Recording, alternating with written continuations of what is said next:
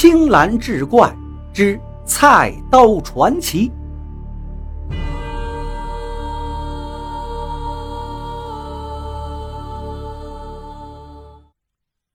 书接上回，老人家给他讲了一件事儿，说古城有一家最大的酒楼叫福瑞来，酒楼生意相当好，几乎是天天爆满。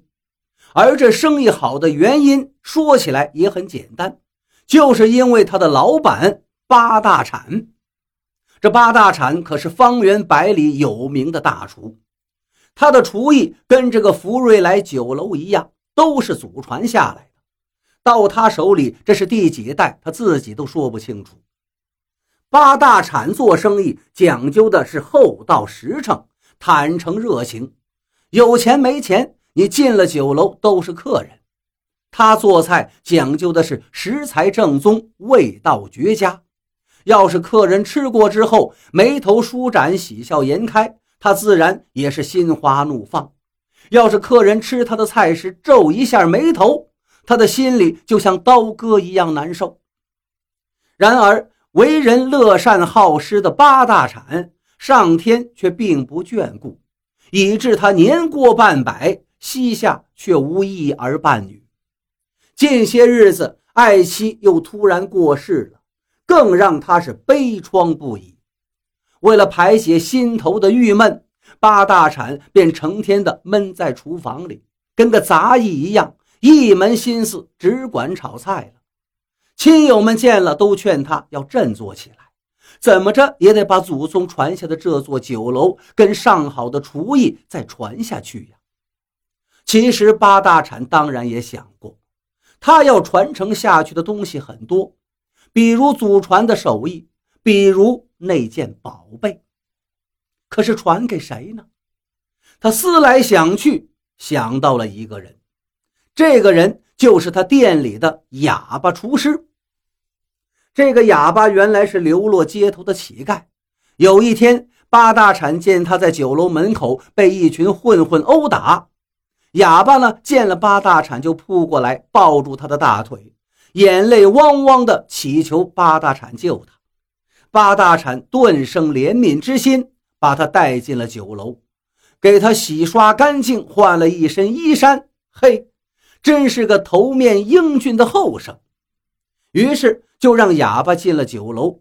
这个哑巴呢，倒是干活勤快，手脚不停。进了厨房就聚精会神地看厨师们做菜。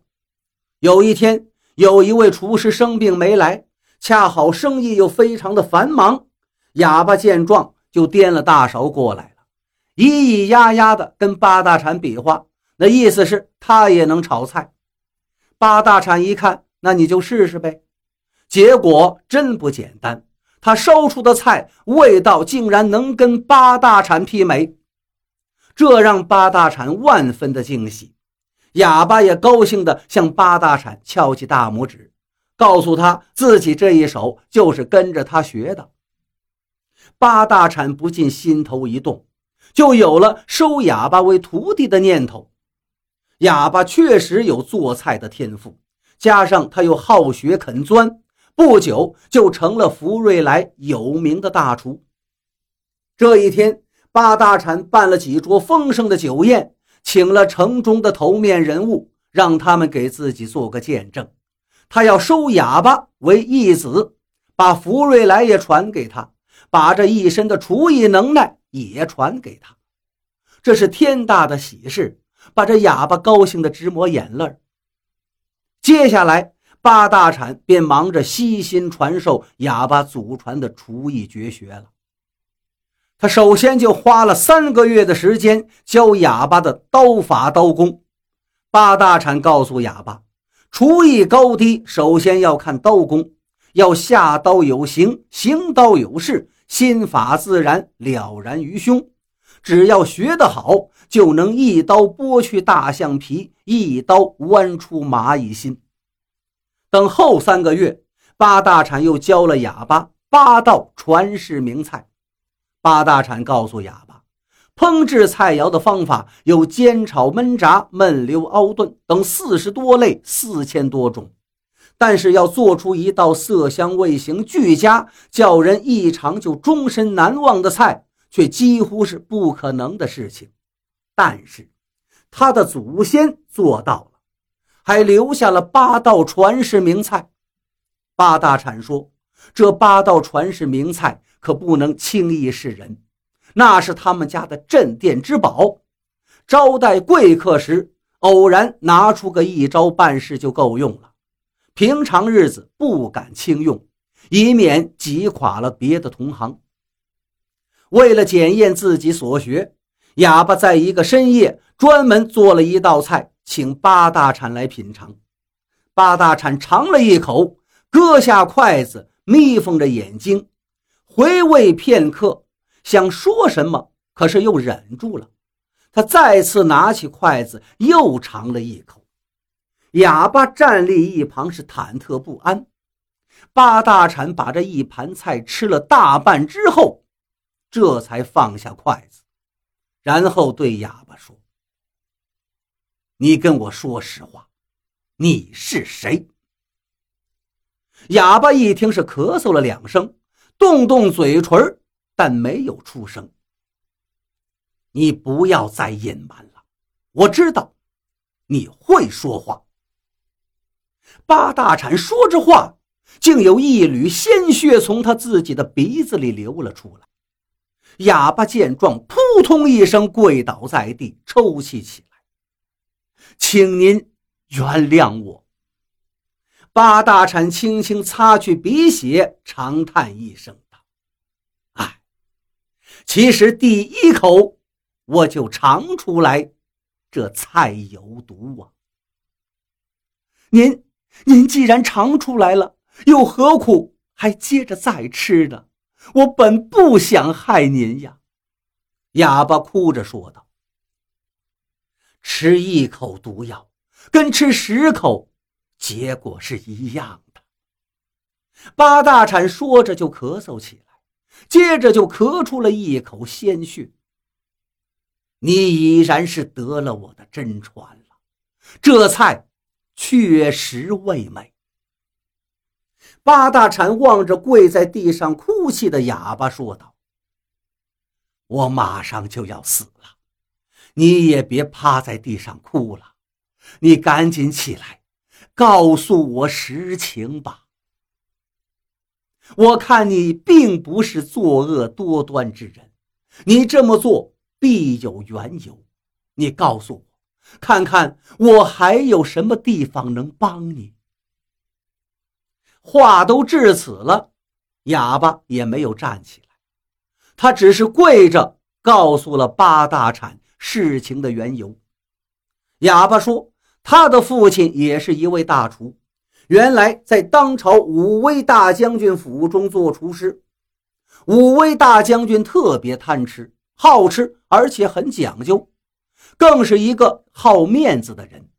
有一天，他宴请客人，因为哑巴的父亲做一道菜时盐放多了，惹得这个大将军是大发雷霆，说这盐有什么吃头？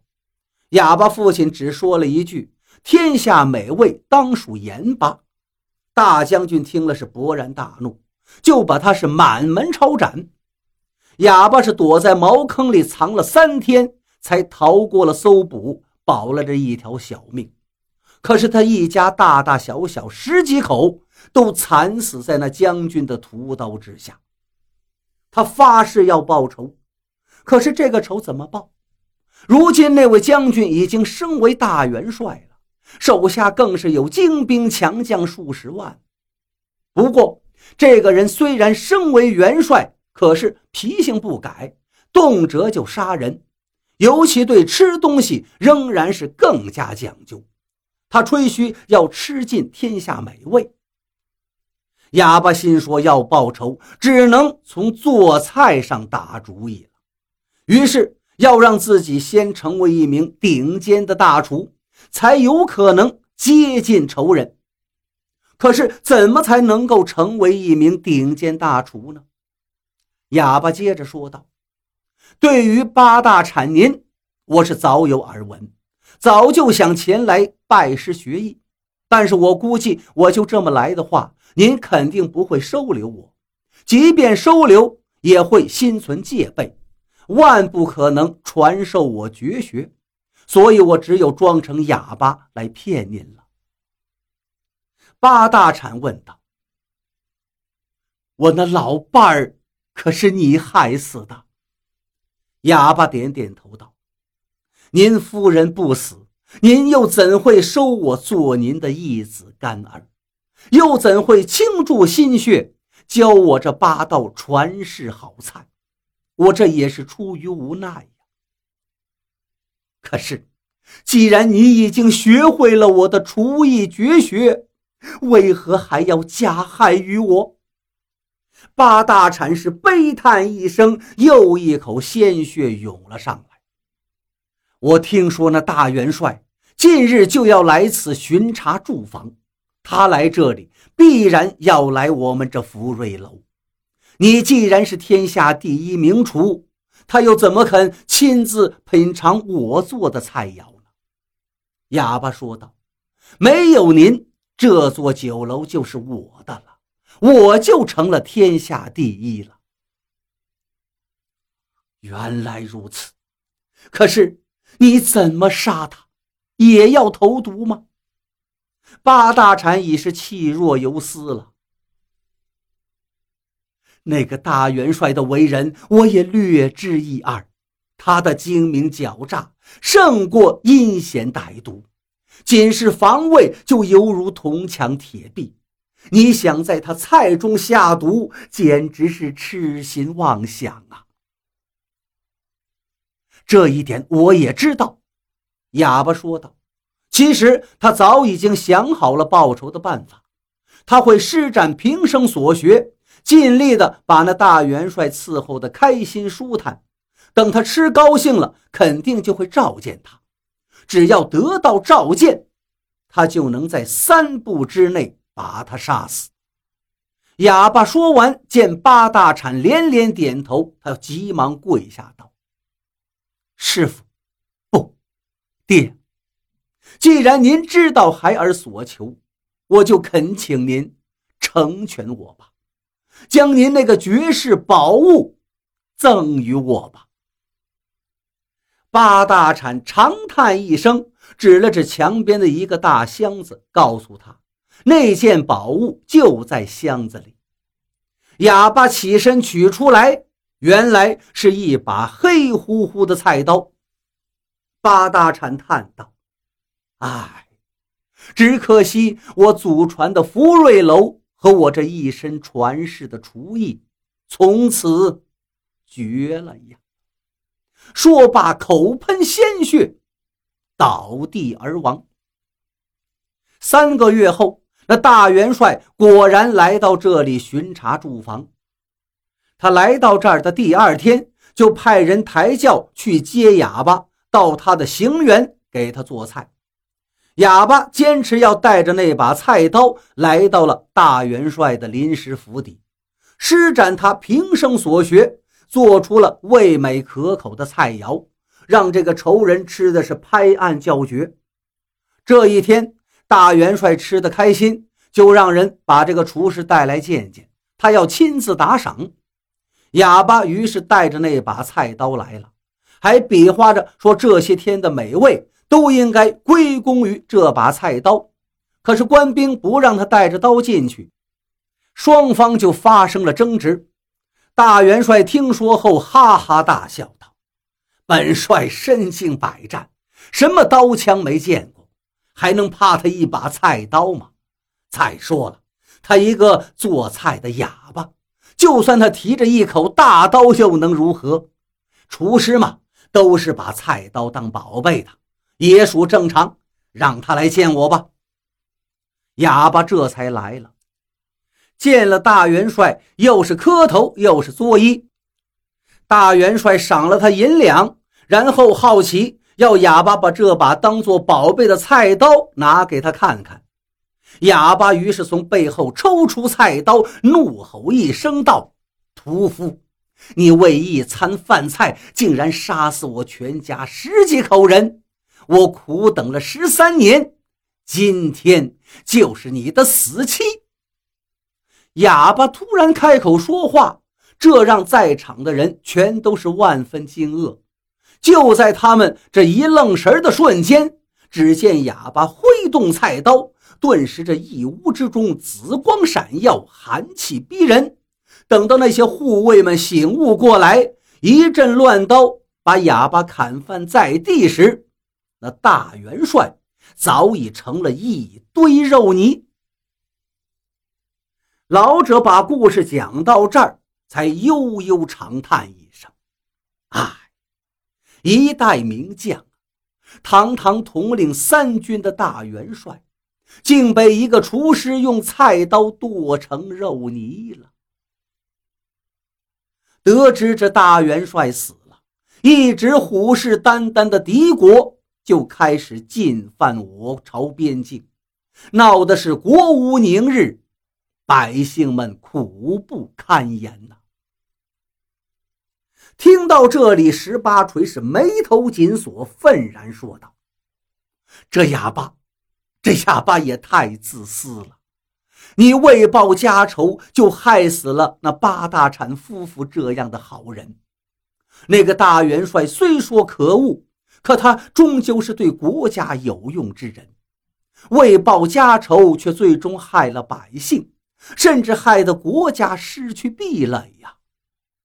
十八锤说到这儿，对老人说道：“那老先生，未必这就是您要融化掉这宝物的理由。”说来话长啊！老人看着窗口透进来的阳光，若有所思。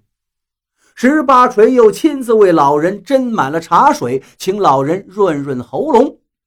老人端起茶盏，轻轻啜了一口，放下之后说道：“你既然对此有兴趣，我就再给你讲一个。”